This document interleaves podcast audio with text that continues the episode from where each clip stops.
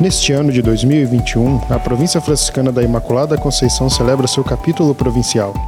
Para partilhar algumas reflexões, nós convidamos a vocês a ouvirem essa série que se chama Juntos que se constroem os sonhos.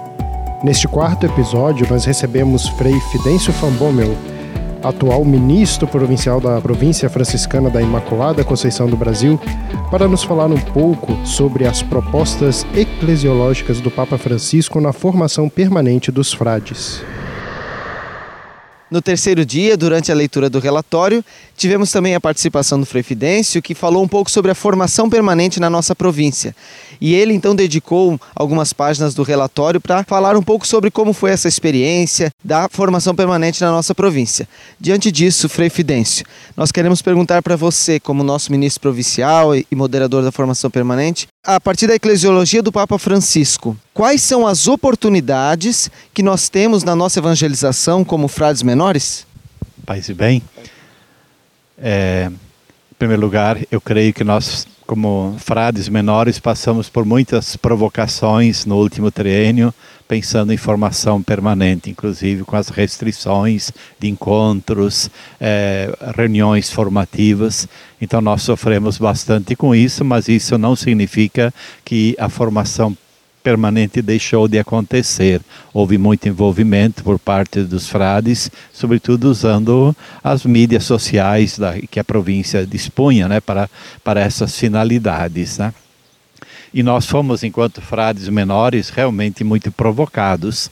É, e, somos provocados permanentemente pelo Papa Francisco é, na nossa permanente formação e, sobretudo, os documentos inspirados na espiritualidade franciscana que o Papa Francisco deixou para toda a Igreja e que se torna para nós, frades menores, um de desafio ainda maior pensando, por exemplo, Laudato, Laudato Si, Economia de Francisco, Fratelli Tutti, né? São temas assim muito centrais da nossa mística, da nossa espiritualidade franciscana. Nós estamos aqui em Agudos, no meio dessa natureza toda, no meio dessa criação inteira, né?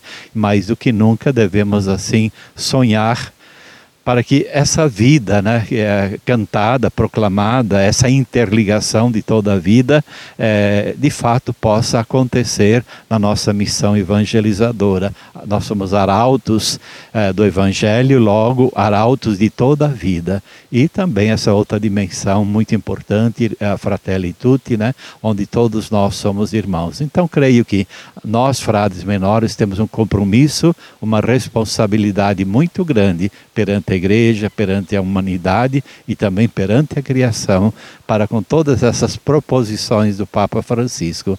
Então, louvo, agradeço a Deus pelo empenho de cada confrade, pela dedicação de cada confrade, por aquilo que cada frade deu de melhor, para que possamos assim fazer acontecer ou nós sermos portadores dessa mensagem do Papa Francisco.